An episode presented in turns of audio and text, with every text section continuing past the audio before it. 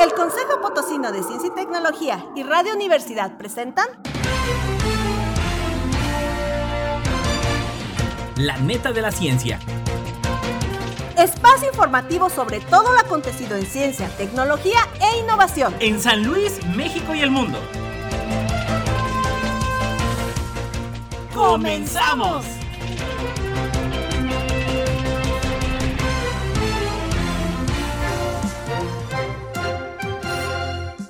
¿Qué tal? ¿Cómo le va? Muy, muy buenos días. Encantado de que nos reciba en sus aparatos receptores de radio aquí en Radio Universidad. Ya lo sabe, bienvenidos a la neta de la ciencia. Sigan nuestra transmisión a través del Twitter, Instagram y YouTube en arroba coposit. Así como también el Consejo Potosino de Ciencia y Tecnología nos identifica a través del Facebook. Saludando a Lalo Carrillo desde los controles. Y bueno, pues el día de hoy también tendremos una entrevista muy, muy, muy interesante con la doctora Rebeca Marilyn Rodríguez Ríos. Ella es investigadora de la Universidad Intercultural de San Luis Potosí, plantel Ciudad Valles, con la pregunta si somos cyborgs. Y bueno, pues no se lo pierdan la segunda parte de la neta de la ciencia. Y bueno, pues saludando a todos los que nos escuchan a través del 88.5 de FM, 1190 de AM en la neta de la ciencia. También nos escucha a través de Spotify. Vámonos con los titulares. Titulares.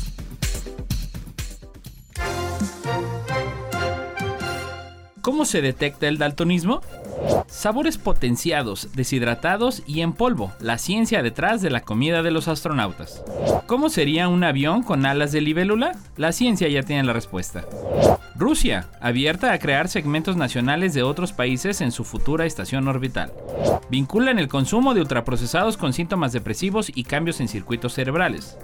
Andreas Mogensen será el comandante de la ISS durante la misión Hugin.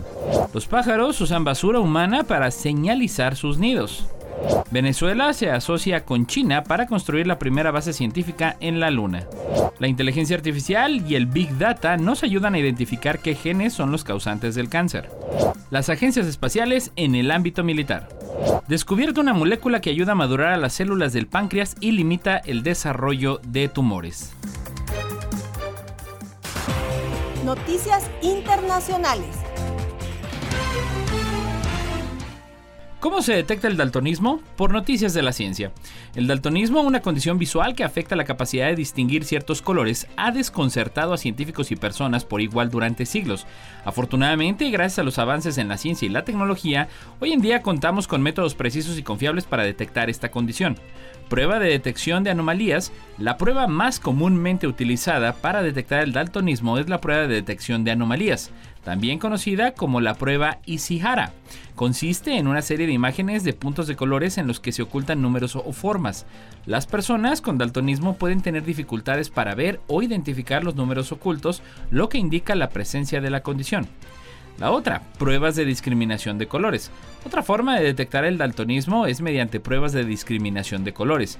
Estas pruebas evalúan la capacidad de una persona para distinguir entre diferentes tonalidades y matices de colores. Al presentar una variedad de colores y pedir al individuo que los clasifique o los diferencie, los especialistas pueden identificar cualquier deficiencia en la percepción del color. Pruebas de anomalías cromáticas. Las pruebas de anomalías cromáticas, como la prueba de Farnsworth-Munsell 100, JUE, evalúan la capacidad de una persona para ordenar colores en una secuencia lógica. Estas pruebas revelan patrones específicos de errores en la percepción del color, lo que permite determinar el tipo y grado de daltonismo presente. Pruebas genéticas y basadas molecularmente. Con los avances en la genética también se han desarrollado pruebas moleculares y genéticas para detectar el daltonismo. Estas pruebas analizan las mutaciones genéticas relacionadas con la percepción del color y pueden proporcionar información precisa sobre el tipo específico del daltonismo presente en un individuo examen del ojo y evaluación clínica. Además de las pruebas específicas de percepción del color, un oftalmólogo puede realizar un examen exhaustivo del color para detectar cualquier anomalía y afección ocular subyacente que puede contribuir al daltonismo. Una evaluación clínica completa que incluye la revisión del historial médico y la realización de pruebas de agudeza visual puede ayudar a descartar otras causas de dificultades en la percepción del color. Sabores potenciados, deshidratados y en polvo, la ciencia detrás de la comida de los astronautas, por Food News Latam. Los sabores se habían potenciado con cuidadosa selección de especias y aromas y el queso había sido liofizado para conservar su textura y sabor. Aquella pizza, fruto de la ingeniería alimentaria, hizo que Richard se sintiera más cerca de casa mientras exploraba lo desconocido. El viaje al espacio siempre fascinó a la humanidad y a medida que la exploración espacial avanza, surge una pregunta crucial. ¿Cómo se alimentan los astronautas mientras recorren el universo? Desde la agencia de noticias científicas de la UNQ intentamos responderlo. Los programas espaciales de todo el mundo investigan la cuestión desde hace décadas, diseñando alimentos que no solo satisfacen los gustos y las presencias culturales de los tripulantes, sino también les proporciona la nutrición óptima para enfrentar los desafíos físicos y mentales del espacio. Un alimento espacial es un tipo especial de alimento empleado para la nutrición de los astronautas en las misiones tripuladas. Fundamentalmente se trata de alimentos básicos que cubren las necesidades nutritivas medias de los astronautas en el espacio. Dentro de los alimentos espaciales se debe diferenciar entre los pre-envasados y los frescos producidos en el espacio. Los primeros son producidos, procesados y envasados en la Tierra. Los segundos, en cambio, se elaboran básicamente en un invernadero donde se recrean todas las condiciones ambientales necesarias para el crecimiento de los cultivos. En el espacio, la comida debe cumplir con requisitos específicos para garantizar la salud y el bienestar. Los alimentos termoestabilizados, ionizados, deshidratados, congelados, naturales y las bebidas en polvo son solo algunos ejemplos de las opciones disponibles. Esta variedad de formatos permite que los alimentos sean seguros para el consumo y fáciles de almacenar durante periodos largos de tiempo en un entorno hostil como es el universo. La dieta de un astronauta se controla cuidadosamente para garantizar un equilibrio nutricional adecuado. En esa dirección, la ingesta diaria no debe exceder los 2 kilogramos de alimento, lo que corresponde aproximadamente 2.500 calorías. Esta cantidad se distribuye en un 15% de proteínas, un 30% de grasas, un 50% de carbohidratos y el resto en forma de líquidos. El objetivo es proporcionar a los viajeros cósmicos la energía y los nutrientes para mantener su salud y rendimiento. ¿Cómo sería un avión con alas de libélula? La ciencia ya tiene la respuesta. Por Sport. El radar, las luces LED, el velcro, la visión nocturna, tejidos sintéticos, modelos de trenes. La naturaleza ha inspirado incontables avances humanos. En la biomícesis biominética o diseño bioinspirado, incluso la tecnología más puntera toma en ocasiones a la naturaleza como modelo. Ahora un grupo de investigadores ha rediseñado el Boeing 777 inspirándose en las alas de la libélula. Si el modelo sale adelante, el avión será más ligero, más fuerte y más sostenible. La naturaleza es sabia, no en vano suma 3.800 millones de años de experiencia en el transcurso de los cuales ha creado formas de vida que han sabido adaptarse a todos los ambientes. De ahí que muchos científicos buscan en la naturaleza soluciones eficientes a los problemas. La aviación es uno de los sectores que más se ha beneficiado de la biomimética. Cuando miras a una libélula, ves alas que han evolucionado durante millones de años hasta convertirse en una estructura increíblemente liviana, eficiente y fuerte, señala Mausud Asbagde de la Escuela de Diseño Weizmann de la Universidad de Pensilvania, uno de los autores del estudio publicado en Advanced Science. Él y su equipo estaban interesados en la geometría de la superficie y la estructura interna de las venas de las alas de la libélula. La intrincada configuración jerárquica del ala proporciona fuerza y flexibilidad y permite que las libélulas generen sustentación y maniobren rápidamente, añade. Los investigadores analizaron las complejidades de la red de venas geométricas del ala de la libélula empleando una metodología propuesta por James Clerk Maxwell en 1864 llamadas diagramas recíprocos de Maxwell. Esta herramienta de análisis utilizada para calcular el equilibrio de fuerzas en un sistema desempeñó un papel importante en la decodificación de la física de la estructura del ala de la libélula. Este hallazgo permitió a los autores investigar el comportamiento de la estructura del ala. Finalmente, demostramos que este enfoque podría posibilitar estructuras de ala más eficientes contra la flexión fuera del plano, detalla Aspacet.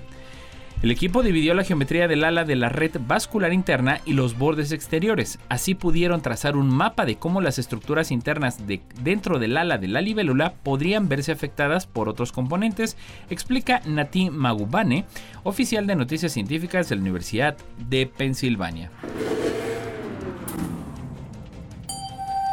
Rusia, abierta a crear segmentos nacionales de otros países en su futura estación orbital. por Infobae. Rusia está abierta a la cooperación con socios extranjeros cuando lance su propia estación espacial en unos años, por lo que en ella se podrían crear segmentos nacionales de países que estén interesados en este proyecto, dijo el jefe de la agencia espacial rusa Roscosmos, Yuri Borisov. La decisión de la Federación Rusa de crear una estación orbital nacional autónoma, la ROS, es el siguiente paso en el desarrollo de la cosmonáutica tripulada. Destacó que este proyecto está abierto a la cooperación con socios extranjeros. Señaló durante una reunión de jefes de agencias espaciales del G20 en la India y según un comunicado del Roscosmos, Borisov indicó que los parámetros orbitales espaciales y de arquitectura modular del ROS permitirán ofrecer a los socios extranjeros nuevas oportunidades para vuelos tripulados de astronautas profesionales y no profesionales, la implementación de programas de investigación científica y aplicada, hasta la creación de segmentos y módulos nacionales en la plataforma. El pasado 30 de junio, Borisov anunció en una reunión con el presidente ruso Vladimir Putin que ha propuesto a las agencias espaciales de Argelia y Egipto participar en la creación de la ROS, incluida la construcción de módulos nacionales. La primera fase de la creación de la Estación Espacial Rusa está prevista para el periodo 2027-2030, en tanto que su construcción comenzaría en 2032. En abril, Borisov informó que el diseño preliminar del arroz estará listo este verano. En abril pasado, Rusia informó que se prolonga hasta 2028 el uso de la Estación Espacial Internacional, la EEI, mientras que sus socios como la NASA quieren extender la vida útil de la plataforma orbital hasta 2030. Vinculan el consumo de ultraprocesados con síntomas depresivos y cambios en circuitos cerebrales, por Agencia Sync. Un estudio liberado por el CYBER, Centro de Investigación Biomédica en Red, y el Instituto de Investigación Biomédica de Girona, Dr. Joseph Trueta, vincula directamente la comida ultraprocesada con la depresión, con el volumen de sustancia gris del, del circuito cerebral mesocorticolímbico y con parámetros de inflamación. El trabajo pretende arrojar luz sobre los posibles efectos adversos en el consumo de ultraprocesados, que incluyen snacks, bebidas azucaradas, precocinados, bollería industrial, carnes procesadas, galletas, lácteos azucarados, cereales refinados, pizzas o nuggets. Puede tener sobre la salud mental y el cerebro. La mayoría de estos alimentos tienen una densidad de nutriente baja con una concentración enérgica más alta a la que los alimentos a la de los alimentos no procesados. Son ricos en ácidos grasos saturados y trans, azúcares añadidos y sal, y son pobres en proteínas, fibra dietética y micronutrientes. Actualmente los trastornos depresivos figuran entre las dolencias psiquiátricas más comunes en todo el mundo, limitan severamente el funcionamiento psicosocial y disminuyen notablemente la calidad de vida de quienes los padecen. En datos de la Organización Mundial de la Salud, la OMS, unas 280 millones de personas viven con depresión. Para este estudio transversal se reclutó a 233 personas y se obtuvo una muestra final de 152 participantes. Con el foco puesto en el consumo de ultraprocesados, se recopiló información sobre la dieta de estas personas durante el último año, mediante cuestionarios de frecuencia alimentaria validados. A su vez, se utilizó el sistema de clasificación de alimentos NOVA para identificar los alimentos y bebidas, en función de su grado de procesamiento. Finalmente, también se calculó el porcentaje de consumo de ultraprocesados en la dieta global. Por otro lado, se evaluaron los síntomas depresivos y se realizaron imágenes de resonancia magnética estructural. Finalmente, se midieron varios parámetros metabólicos y biomarcadores inflamatorios, como el recuento de glóbulos blancos, la proteína de unión de lipoposicárido y la proteína C reactiva. Andreas Mogensen será el comandante de la ISS durante la misión Hugin, por actualidad aeroespacial. El astronauta de la Agencia Espacial Europea, la ESA, Andreas Mogensen, será el comandante de la Estación Espacial Internacional, la ISS, durante la misión Hunkin, convirtiéndose en el sexto astronauta europeo en desempeñar este papel. Mogensen volará a la ISS como parte del Crew 7 piloteando el Crew Dragon de SpaceX y se convertirá en el comandante de la tripulación de la, Estación Espacial Internacional durante la expedición 70. Además, se convertiría en el comandante europeo de la ISS con más años de servicio después de su llegada en agosto y será el comandante del puesto en órbita de la Tierra durante cinco meses hasta que regrese a casa a principios de 2024. Mogensen reemplazará al astronauta de Roscosmos Sergei Prokopiev quien ha estado al mando desde el 12 de octubre de 2022 y asumió el cargo de mando del astronauta de la ESA Samantha Cristoferiti. Es un gran honor para mí ser el próximo comandante de la Estación Espacial Internacional. Espero asumir las responsabilidades y garantizar una excelente estadía para todos los miembros de la tripulación durante la expedición número 70, dice Mogensen. Además de los miembros de la tripulación del Crew 7, la expedición 70 tendrá a bordo al astronauta de la NASA, Loral O'Hara, los astronautas de Roscosmos, Oleg Konokenko y Nikola Chup. Como comandante de la ISS, Mokensen deberá garantizar la seguridad, la buena salud y el bienestar de la tripulación de la Estación Espacial Internacional, mientras dirige a la tripulación como un solo equipo. También trabajará como el director de vuelo en tierra en las actividades y operaciones en la Estación Espacial.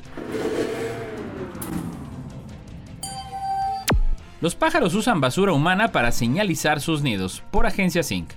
Una investigación internacional publicada recientemente en la revista Philosophical Transactions of the Royal Society ha realizado un análisis del uso de las aves que realizan de distintos tipos de materiales humanos, como el plástico o el papel, a la hora de construir sus nidos. Tras analizar las posibles causas por las que ocurre este fenómeno, los científicos señalan que este podría tener una función de señalización e intuyen que las aves podrían usar estos materiales no naturales para alardear de su calidad reproductiva o de pareja. Los residuos sólidos figuran entre las características identificativas de la actividad humana. Estos residuos, como el plástico, se van acumulando sistemáticamente en el medio ambiente y son utilizados por distintos organismos, como es el caso de las aves, que pueden confundirlas con comida y para construir sus nidos. A pesar de este llamativo comportamiento, aún se desconoce por qué las aves lo realizan e incluso cuántas especies de pájaros aprovechan estos materiales de origen antrópico. Esta investigación internacional ha realizado una pormenorizada revisión de toda la información existente hasta el momento sobre el tema y ha identificado el uso de estos residuos humanos en más de 30.000 nidos de 176 especies de aves de todo el planeta. El estudio destaca que las aves escogen las piezas de plástico que equivalen a casi el 60% de los reportes de materiales del hombre en sus nidos aunque también usan telas, cuerdas, papeles, metales u otros, en menor proporción como es el caso de las colillas de cigarro. Las causas de esta conducta que vienen observándose durante los últimos dos siglos pueden ser varias. Ibáñez indica que las evidencias descartan un efecto de la experiencia previa en el uso de estos residuos o de su adaptación a nuevos hábitats, como las áreas urbanas, sin embargo, apoyan una función de señalización. En este sentido, la investigación menciona algunos beneficios para las aves, como la protección frente a los parásitos o depredadores, así como la mencionada señalización entre individuos. Venezuela se asocia con China para construir la primera base científica en la Luna, por Atalayar. Venezuela es la primera nación del continente americano que se ha sumado al ambicioso megaproyecto liderado por China y Rusia de levantar en la próxima década una base permanente en las cercanías del polo sur de la Luna. Su nombre oficial es la Estación Internacional de Investigación Lunar o ILRS, acrónimo del inglés International Lunar Research Station, y es una iniciativa conjunta de la Agencia Espacial de la Federación Rusa, Roscosmos, y la Administración Espacial Nacional de China, la CNSA. Sin embargo, la guerra de Ucrania centra la inmensa mayoría de las inversiones tecnológicas de Moscú, que ha dejado que Pekín lleve la batuta de la ILRS, bajo el citado condicionante de vicepresidenta y ministra de Ciencia y Tecnología de Venezuela, Gabriela Jiménez, y el administrador y máximo responsable de la CNSA, el profesor Shang Keiyan sellaron el 17 de julio pasado por videoconferencia el acuerdo que formaliza la adhesión de la Agencia Bolivariana para Actividades Espaciales, la ABAE, creada en octubre de 2007 y en funcionamiento desde enero de 2008. La institución china que por el momento asume la dirección de ILRS es el Laboratorio de Exploración del Espacio Profundo o DSEL que también ha entablado conversaciones con las agencias espaciales de Malasia y Pakistán de cara a formalizar su participación. El responsable del DSLEL, Hu Yanghua, ha anticipado que tiene en proceso de creación una organización que se va a encargar de gestionar, distribuir, coordinar y supervisar los trabajos de la base lunar robótica. La pretensión chino-rusa es que la ILRS esté concluida en 2035. Sus planes son ensayar hasta 2030 las tecnologías de descenso y de retorno a la Tierra de muestras de rocas lunares y entre 2031 y 2035 desplegar sistemas de comunicaciones, de generación de energía eléctrica y de investigación. La principal aportación de la Agencia Espacial Venezolana que dirige Maclad Bencomo desde septiembre de 2019 son sus infraestructuras espaciales terranas. El, presidente Hugo Chávez adquirió a, a, Pekín en nombre de 2005 su primer satélite de comunicación, el Benesat 1, bautizada Simón Bolívar, que fue construido en China y lanzado desde el país asiático el 29 de octubre el diciembre de 2008. La inteligencia artificial y el Big Data nos ayudan a identificar qué genes son causantes del cáncer, por Agencia Sync. Lo suyo está entre la informática y la genómica. Nuria López Vigas, de Monstruo de Montserrat, Barcelona, es bióloga, profesora de investigación de ICREA en el IRB de Barcelona y ha recibido recientemente el premio Fundación Lili de Investigación Biomédica Preclínica 2023. Por sus valiosos estudios en sus aproximaciones bioinformáticas contribuyen a identificar e interpretar los procesos de mutaciones causantes del cáncer. Con López Vigas, Sync ha mantenido este diálogo en el que la investigadora explica cómo las tecnologías del Big Data y la inteligencia artificial procesan grandes volúmenes de información sin perder de vista el aspecto humano de la instancia clínica. Actualmente en biología tenemos técnicas que nos permiten generar una gran cantidad de datos. Nosotros hacemos análisis de datos, en especial en genómica. Podemos secuenciar genomas, hacemos secuenciación de nuevas generaciones y en este campo la vía informática cobra mucha importancia porque a veces el cuello de botella no está tanto en generar datos o hacer experimentos, sino en poder analizar esos datos. Falta aún mucho por conocer. Es verdad que 33.000 tumores es un número que ya nos permite entrever que el análisis adecuado de estos datos nos genera una información muy rica para entender la biología del cáncer. Esto habla de 33.000 personas, pero si cuentas todas las que tienen un cáncer, evidentemente el número es enorme. Yo querría analizar millones, comenta. Cada tumor es distinto con un conjunto de mutaciones diferentes. Si secuenciamos todo el genoma, que el genoma humano tiene 3 mil millones de bases, entonces significa que podemos leer todas estas bases e identificar mutaciones que están en las células tumorales, pero no en el resto de las células de la persona. Es decir, son mutaciones solo de esas células tumorales y encontramos miles de mutaciones en un tumor. Las agencias espaciales en el ámbito militar, por Fermín Romero. Las agencias espaciales en todo el mundo tienen principalmente un enfoque civil y científico, centrado en la exploración espacial, la investigación y el desarrollo de tecnologías para la ciencia y el bienestar de la humanidad. No obstante, la NASA, la ESA, Roscosmos, la CNSA de China, entre otras, han tenido un papel importante en el desarrollo y uso de tecnología militar en el ámbito espacial. Aunque las agencias espaciales tienen una orientación civil, también tienen implicaciones militares indirectas en determinadas situaciones. Es importante tener en cuenta que el grado de participación de las agencias espaciales en las actividades militares varía de acuerdo con el país y su política espacial. Además, muchas de estas actividades también tienen aplicaciones civiles y contribuyen al desarrollo de la sociedad en general, en áreas como la comunicación, la navegación y la observación de la Tierra. La mayoría de las tecnologías y sistemas desarrollados por misiones espaciales también tienen aplicaciones militares, es decir, tecnología de uso dual. Por ejemplo, los avances en comunicaciones satelitales, sistemas de posicionamiento global como el GEPS y tecnologías de vigilancia pueden ser utilizados tanto para aplicaciones civiles como militares. Algunas misiones científicas también tienen aplicaciones en investigación para la defensa. Por ejemplo, estudios sobre microgravedad y materiales avanzados pueden tener implicaciones para el desarrollo de tecnología espacial militar. Es importante destacar que las agencias espaciales civiles operan de conformidad con normas emanadas de tratados y acuerdos internacionales que rigen el uso pacífico del espacio ultraterrestre. El más importante es el Tratado del Espacio Ultraterrestre en 1967 que prohíbe la militarización del espacio, el uso de armas nucleares y otros tipos de armas de destrucción masiva en el espacio ultraterrestre y otros cuerpos celestes.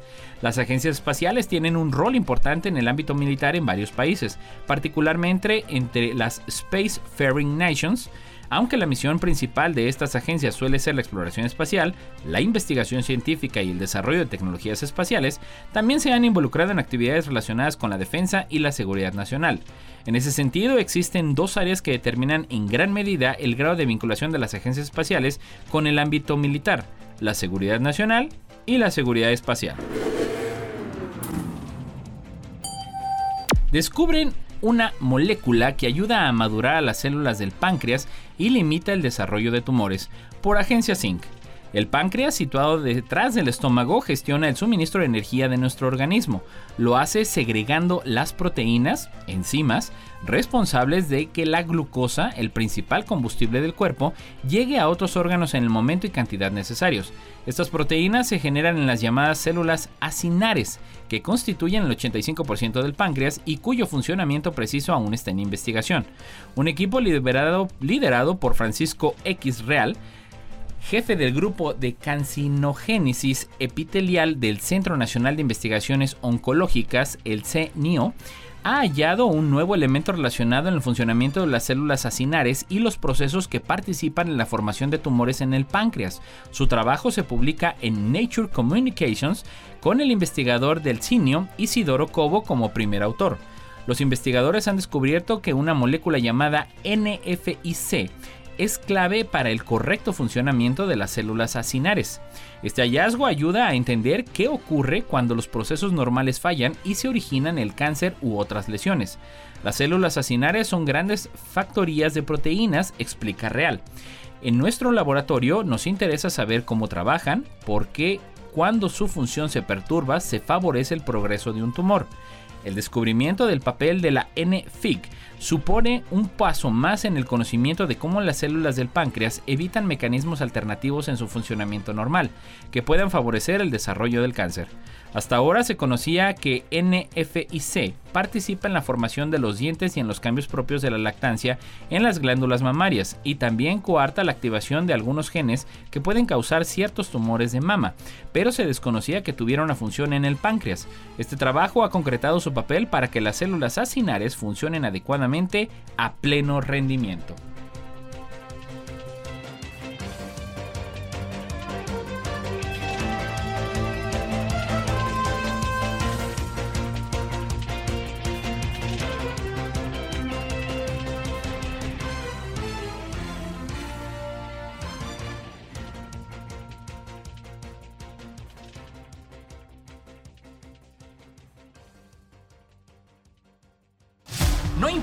Parte del mundo estés, recuerda sintonizarnos en la web radio y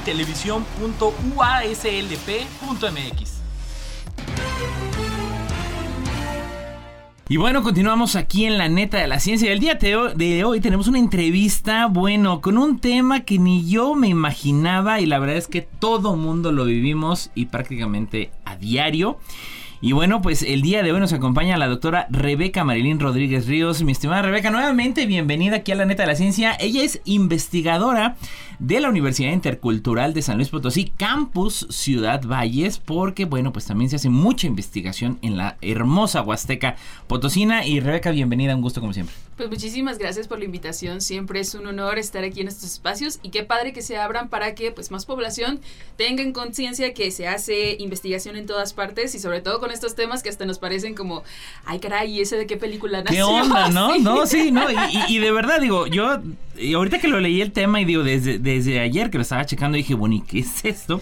dice, la paralaje en el pensamiento cyborg, díjole, yo creo que hay al menos dos términos aquí, o sea, la parte de paralaje y el parte de términos cyborg, porque luego estamos también muy influenciados hollywoodentemente, se permite el término, que es ya cyborg, luego, se imaginan a alguien humanizado, sí, alguien netamente humanizado que tiene partes de máquina, etcétera, pero también esta parte del paralaje, ¿no? Digo, me gustaría también partir del elemento de dónde nace, qué es esto del paralaje y cómo es que te nace el, tomar esta línea de investigación, ¿no? Del conocimiento.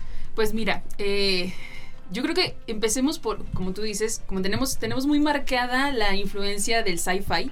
como para estos términos. Yo creo que empecemos a discernir el, término cyborg. Claro. Es un término que sí, definitivamente nace del sci-fi en 1960, en los años 60, que Kleinfield empezó a imaginar de qué manera los seres humanos podríamos enfrentarnos como a crisis de invasiones extraterrestres, ¿no? La única manera es, es, mejorar el cuerpo biológico, que si bien tiene fallas, ¿no? Mejorarlo con partes de máquinas. De ahí nace eh, Cybernetic Organism, o sea, cyber.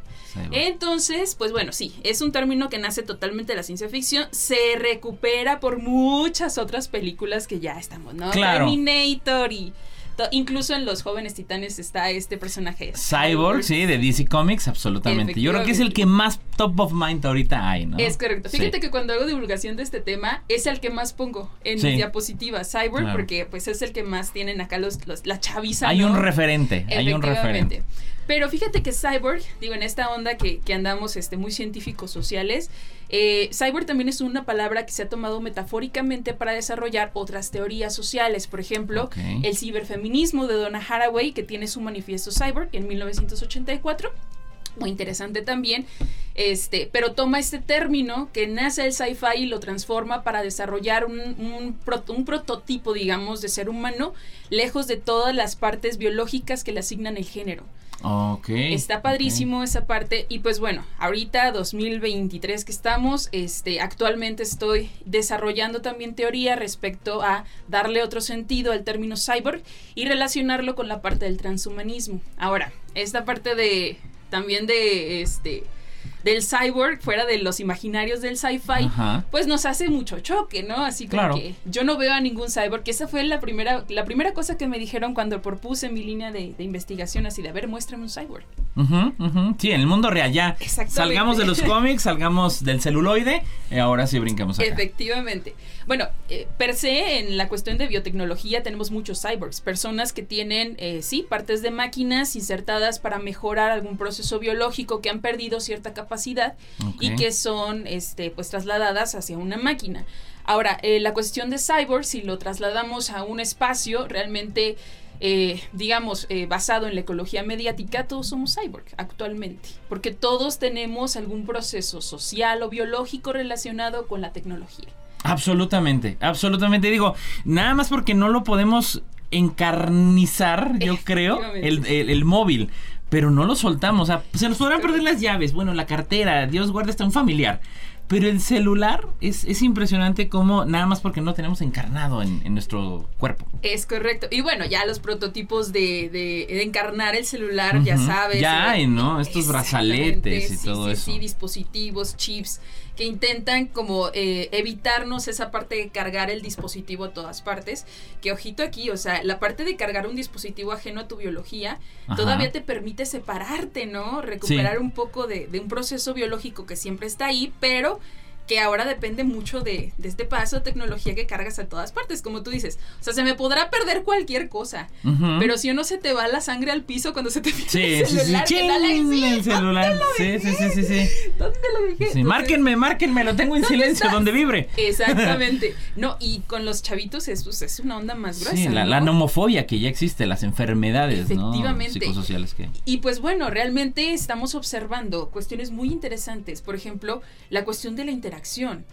Hemos observado, digo, yo soy comunicóloga, hemos observado que es muy marcado que ciertos procesos de socialización que antes se daban, o sea, fuera del ámbito tecnológico, ahora no se imaginan fuera del, del- del ámbito tecnológico. O sea, los chavitos ligan en redes sociales, los chavitos hacen de todo en redes sociales. Su autoestima está basada en redes sociales, Su en la aceptación o el rechazo. Es correcto, su imagen se construye a partir de los productos de redes sociales. Entonces, esta onda sí trasvasa mucho, ¿no? Este, si lo ponemos así en, en, en, en, en grosso modo, sí trasvasa mucho en el hecho de que, oye, ¿y qué parte de nosotros sigue siendo humana? Humana lo que tenemos como humano, ¿no? Clásico, Claro. biológico.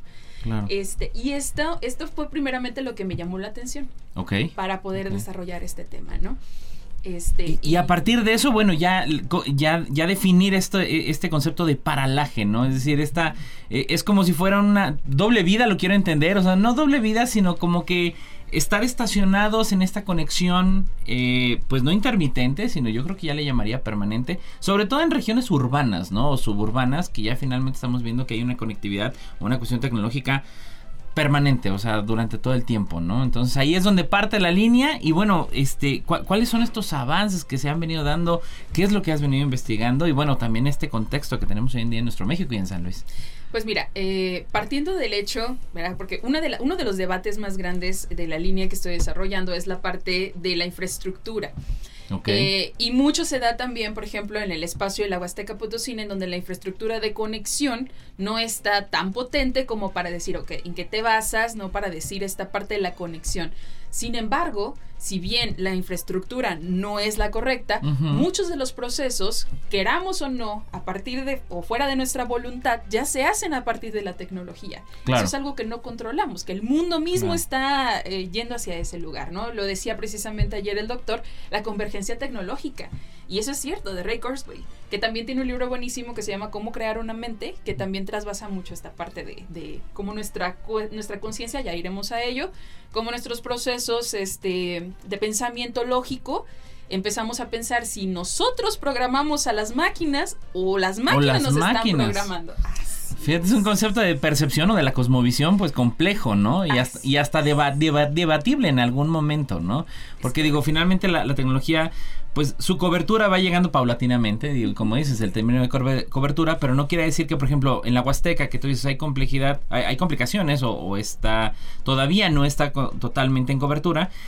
El uso de celulares, digo, me ha tocado recorrer, pues, todos los municipios prácticamente eh, de, de la Huasteca Potosina y a pesar de que a veces no haya Wi-Fi o estén conectados o algo, están utilizando el teléfono, están utilizando la computadora, ¿no? Es correcto. Ya el dispositivo es algo que muy pocas personas ya podemos decir que prescindimos del, del dispositivo. Así es. Tal vez algunas es. personas mayores, este, algunas personas tienen ciertos impedimentos también este, físicos que o obviamente la cuestión monetaria, pero realmente si hacemos una en el último estudio que se hizo en cuestión de conectividad, la mayoría de los hogares de México, o sea, de México entero, tiene un dispositivo por lo menos móvil.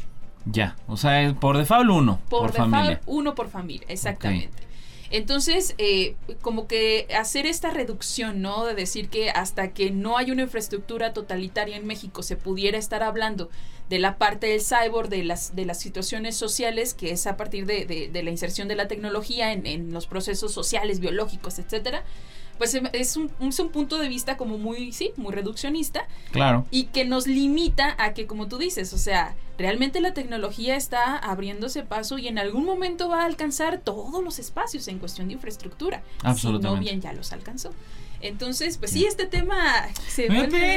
está, está loco, ¿no? La verdad. Ahora, ¿cómo, cómo lo van, eh, cómo lo, también lo vas permeando a los alumnos y también de qué manera ellos lo van recibiendo, ¿no? Porque de alguna manera, como dices, luego tenemos que eh, separar claramente esta línea entre cuando ya estamos hablando de investigación, de metodología científica, versus esta percepción de, de ciencia pop obviamente, y ellos cómo lo han venido adoptando, qué percepción, qué respuesta has tenido conforme a lo que ves cuando ya vas transmitiendo este tema del paralaje en el pensamiento cyborg. ¿Qué crees? Cuando hago este, las actividades de divulgación, me gusta mucho abordar la parte de la construcción de identidad. Ok. y darles a conocer que hay dos identidades que conviven y fluctúan dentro de un mismo espacio, tal vez no físico, porque su identidad digital está totalmente en la, en la identidad digital, pero sí trasvasa su identidad física. Rasgos de su identidad digital se encuentran en su identidad física y rasgos de su identidad física obviamente están en su identidad digital. Entonces son dos identidades unidas y mezcladas. Pero este me, me llama mucho la atención que al momento de cuestionarles, ¿no? Que sobre su actividad, Ujú. sobre qué Sí. tan factible o, o qué tan real es su identidad este, en redes sociales. Y me sorprende ver la cantidad de personas que en realidad no se toman en serio lo que sucede en las redes sociodigitales. Ok. Es como si hago un comentario, ¿verdad? Ahorita que está muy... Y ah, celebro mucho eso, la, el- la apertura del debate del machismo, el clasismo y todas estas Ujú. partes, ¿no? Si se hace un comentario machista, clasista, discriminatorio en redes sociodigitales, se quitan la responsabilidad diciendo que es- son redes sociodigitales, que eso no sí, pasa sí, sí, nada, como que no hay bronca, ¿no? Y sobre todo el tema, por ejemplo, quizá de memes. ¿no? Que, que es difícil en este, en este- en nuestra cultura mexicana, pues todavía evadir esas líneas de- del machismo, del clasismo, que al final del día, pues bueno, generan este humor que yo creo que ha estado muy, muy arraigado, pues de toda la vida, ¿no? Al finalmente solamente se digitalizó, pero este humor, pues bueno, ha pasado de, de generación en generación y, a- y así continúa, ¿no? Yo creo que desde los dibujos de posadas. O sea, Exactamente. Ah, cómo no. Cómo no, cómo no. Desde ahí nos acompañan la, la Sí. memetización del- de la vida del mexicano, ¿no? Así bueno, es. de todas partes. Así Pero es. eh, sí, este, este tema también va mucho a, a que tú estés consciente de que si bien estás existiendo en un mundo eh, fáctico, en un mundo factible, en un mundo eh, que te puedes tocar, estás viviendo también fuera de este mundo, en un mundo digital, en donde tu identidad, quieras o no, está conviviendo con otras identidades constantemente. Claro, O sea, ahí claro, no claro. control. Y ahora, en ese sentido, Rebeca, este, ¿qué, qué riesgos visualizas? Porque de alguna manera también eh, los chicos, y digo, ya pasa- pasaremos también a ese, a ese tema de los segmentos de edad, porque cada vez veo más como los adultos mayores, o sea, tienen una versatilidad tremenda para el manejo, para y también para su dependencia tremenda, ¿no? Digo, yo yo tengo padres que son adultos mayores, eh, convivo con mucho adulto mayor por, por, por mi quehacer fuera del ámbito laboral. Y, y me, y- y me llama mucho la atención cómo también el adulto mayor luego decía, no, a ver, dejen celulares. Y no es cierto, también ellos luego se, se nos quedan clavados ahí y no se despegan, ¿no? O sea, que le dicen a mi papá, a ver, ya suelta ese celular, ¿no? Vamos a platicar, ¿no? Entonces, y son adultos mayores, digo, que vivieron en una época completamente ajena a este nivel de digitalización.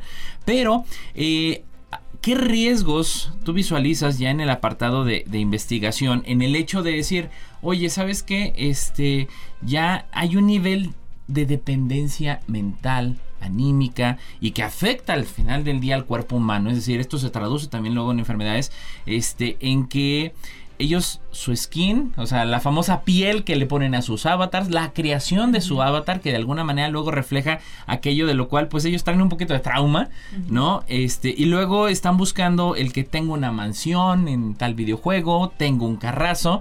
Y, y se ve este reflejo, ¿no? Que decimos, vivimos en mansiones digitales, pero en cajas de zapato reales, ¿no? Porque las casas son cada- también cada vez más chicas. O ahorita este término que salió de co- co- cohabitat dating, este, esta parte de, de cohabitar y salir, pero no casarse, etcétera. ¿Qué riesgos y también qué falta de regulación pudieras visualizar en términos de lo que se e- es un devenir imparable o sea yo estoy viendo cómo pues sí los medios hablan de eso pero no regulan nada no se detiene nada. La niña el niño hasta de 3 4 años ya andan metidos en el Roblox. Este cómo visualizas este apartado desde lo académico no Pues mira, hablando de lo académico, te puedo decir, y aunque suene un poco fatalista, es algo que en realidad eh, no podemos controlar. Eh, este tema tiene mucha base en, en los estudios de la escuela este, de Palo Alto, ok sobre todo de, de- de los estudios de Walter Ong. Walter Ong se dio por primera vez cuenta de qué sucedía con, con estos procesos de pensamiento humano cuando se les introducía una tecnología. Él estudió el Nuevo y el Antiguo Testamento y se Ah. dio cuenta que en ambas, en ambos textos había diferencias muy marcadas. Él las llamaba sociedades orales primarias, aquellas sociedades en donde no se introdujo la tecnología de la eh, escritura. Recordemos que nosotros no venimos naciendo y, y sabiendo escribir. ¿no? Claro. La, la escritura Claro. fue una tecnología que el ser humano desarrolló como una extensión de la memoria.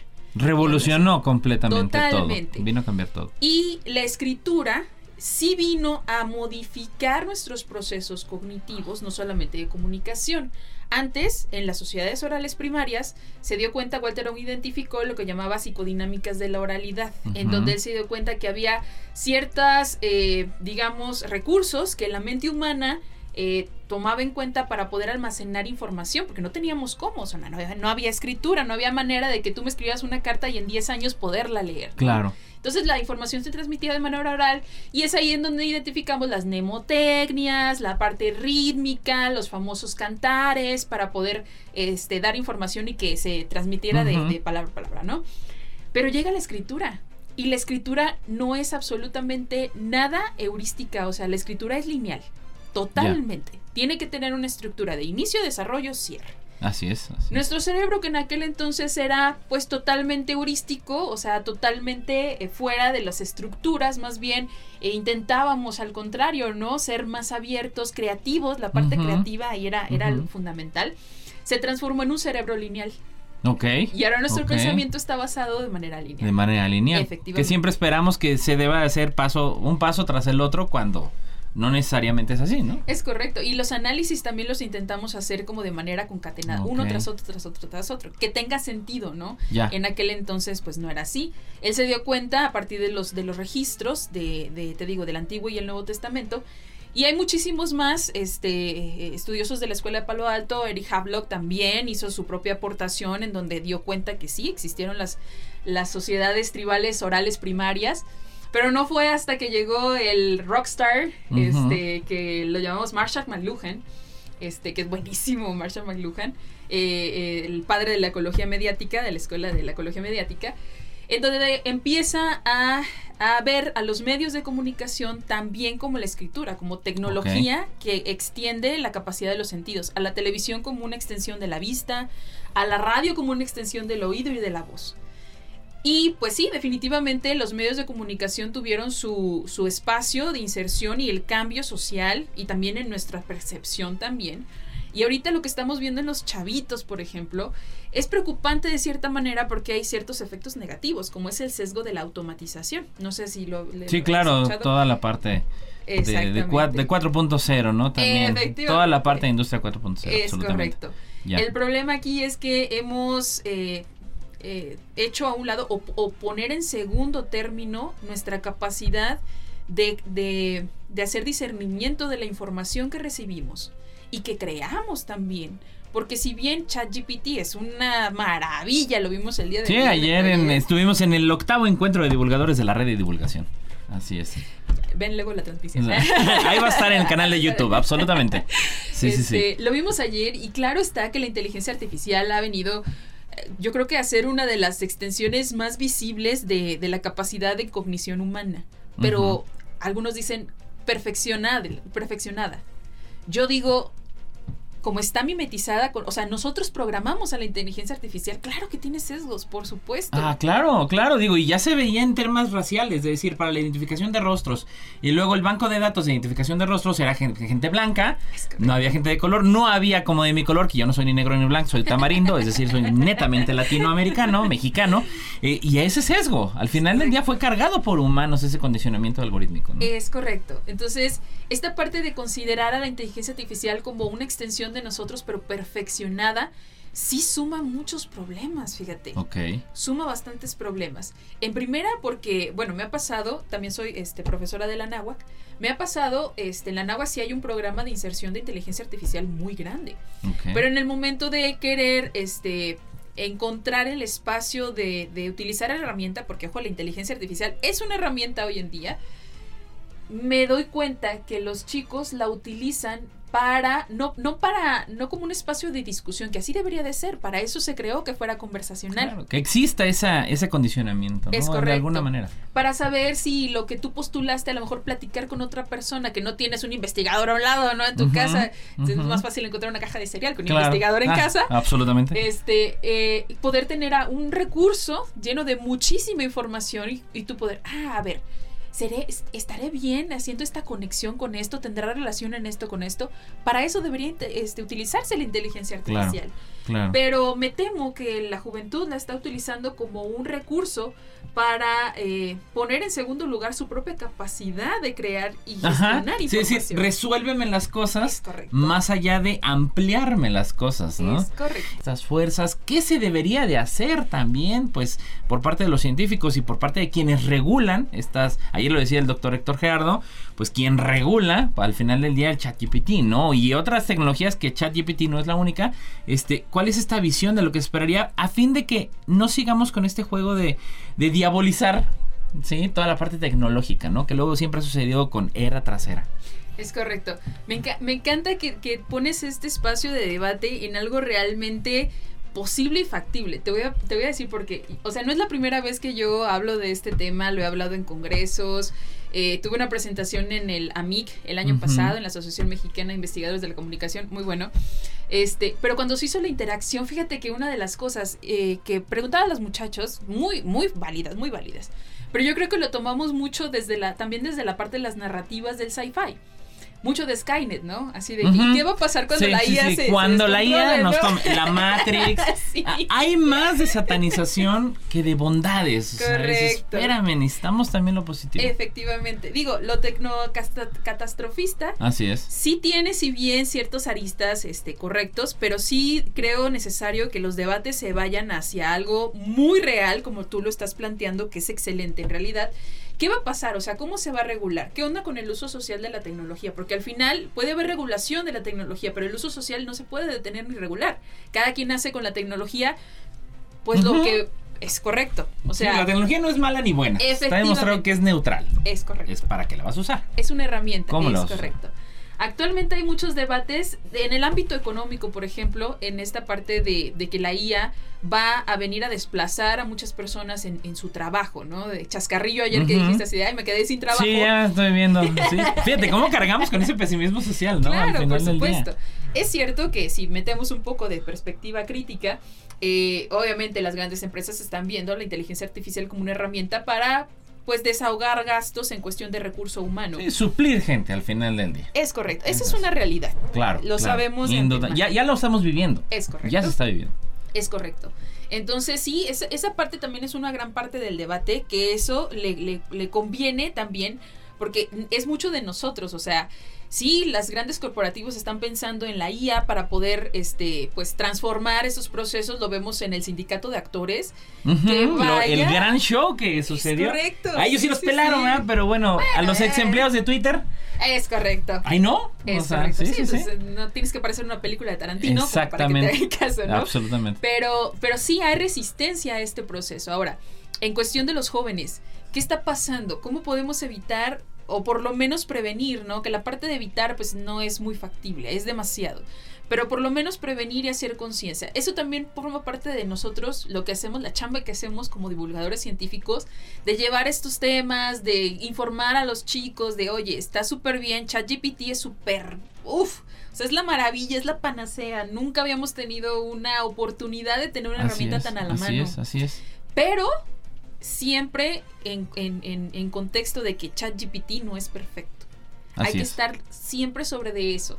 ChatGPT no es perfecto. La información que tiene es información que se retro- retroalimenta de la red de otras personas como tú que también interactúan con ella. Claro. Entonces, las, las personas que alimentan ese, esa inteligencia artificial conversacional, pues tienen errores, obviamente. Fal- hay falibilidad humana al final. Es correcto. El, el- el problema es que no se ha hecho tanto énfasis en esto. Necesi- yo creo que necesitamos hacer mucho más énfasis en esta, en esta cuestión de que ChatGPT y todas las, las inteligencias artificiales tienen errores. Así es. Todavía. Así es, sí. No, y no podemos dejar la inteligencia artificial caminar sola solo por pensar que es inteligencia, ¿no? O sea, Ahora, eso, no, ya, ya la libramos y ahora sí, no, no es cierto, ¿no? Ahora, aquí hay otra cuestión. Bueno, eso ya es una cuestión mu- mucho más futurista. Espero que mucho más futurista. Lo que hablaba ayer también el, el doctor este, respecto a, la singularidad tecnológica. así es, así es. en donde las Se la convergencias singularidad. tecnológicas vendrán a un solo punto en donde ya no necesitarán intervención humana porque se autocorregirán, que también existen programas que se autocorrigen, pero no Sí. tan perfectos, todavía tienen también muchas fallas, ¿no? Así que vamos avanzando hacia esa singularidad tecnológica en donde la misma inteligencia sea capaz de autorregularse y de tener procesos para decisión autónoma Así que es. no eh, se base en un algoritmo del, del ser humano para que pueda decidir totalmente. Pero hay ciertas cuestiones que con nosotros como seres humanos biológicos tenemos y, y tenemos el deber de, de mantener, ¿no? Eh, como la cuestión del, del- del sentir. Las Así máquinas es. no pueden emular un sentimiento. Así es. Mi querida Rebe, para, para despedir el programa, tu mensaje, ¿qué mensaje les darías en temas de cómo, como académica, ver esta perspectiva de esta transición que estamos viviendo de manera acelerada? Pues bueno, para empezar, yo creo Cyborg ya está aquí. O sea, ya todos somos o tenemos partes tecnológicas. Mi recomendación este, es, en primer lugar, tener una visión informada de la cuestión tecnológica. Muchas veces nuestra percepción se basa pues en todo lo mediatizado, ¿no? Y lo mediatizado siempre sirve a una visión. Tenemos que tener en cuenta, digo, soy comunicóloga, tenemos que tener en cuenta que los mensajes de los medios que consumimos llevan una línea Claro. una línea Claro. editorial que sirve a, un- a los intereses de, un- de una persona o de un colectivo, ¿no? Entonces, eh, sí es muy importante, hoy más que nunca, el diversificar nuestros espacios de información. Eh, hace mucha ayuda a los divulgadores científicos que estamos allá afuera intentando. ¿no? Llevar un mensaje diferente. Entonces, sí consumir lo más que se pueda de divulgadores de la ciencia para contrastar. No digo que no este, obtengamos también información de los medios tradicionales, pero también tengamos un espacio de contraste, ¿no? A eso Claro. va también la parte del paralaje. Claro. De, de no solamente tener información o basarnos en el, el- el proceso cognitivo que se base de lo que recibimos, ni solo en las redes sociodigitales, ni solo en la parte activa, ¿no? Social. Tenemos que tener toda esta diversidad para poder crear nuestra perspectiva este, personal. Entonces, hoy más que nunca se hace necesario este espacio. Para las personas adultas que tal vez tienen un poco de dificultades en el manejo, eh, todavía en el manejo físico de los dispositivos, ¿eh? Los niños ya nada más les sueltan las tabletas. No, ya, nativos digitales al final del día. Totalmente, ¿no? Pero eh, nos trasvasa a todos, adultos, grandes, como tú dices, este, los abuelitos también, este, que están en casa sí también necesitan entrar dentro de este espacio informativo, porque es algo que les va a afectar en algún momento. Claro. Totalmente. Entonces, eh, mi recomendación a toda la población que me está escuchando es infórmese respecto a los cambios que está trayendo la tecnología, que no todo es malo, no todo es bueno, la tecnología es solamente nace como una necesidad del ser humano. El uso que se le dé es lo importante y monitorear el uso que se le dé es nuestra responsabilidad como sociedad. Ahí queda el mensaje y bueno, pues encantados. Rebe, como siempre, un gusto tenerte aquí en el programa. Ah, igualmente, muchísimas gracias. Tendremos volumen 2 definitivamente de este tema y bueno, pues si somos cyborgs, así nos va a encontrar precisamente ahora en esta cápsula la próxima semana. Ella fue la doctora Rebeca Rodríguez Ríos, investigadora de la Universidad Intercultural de San Luis Potosí, Campos Ciudad Valles. Gracias a usted que nos escuchó, gracias a Lalo Carrillo en los controles. Nos escuchamos la próxima semana.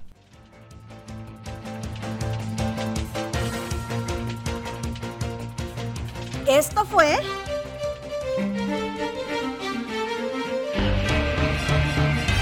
La neta de la ciencia.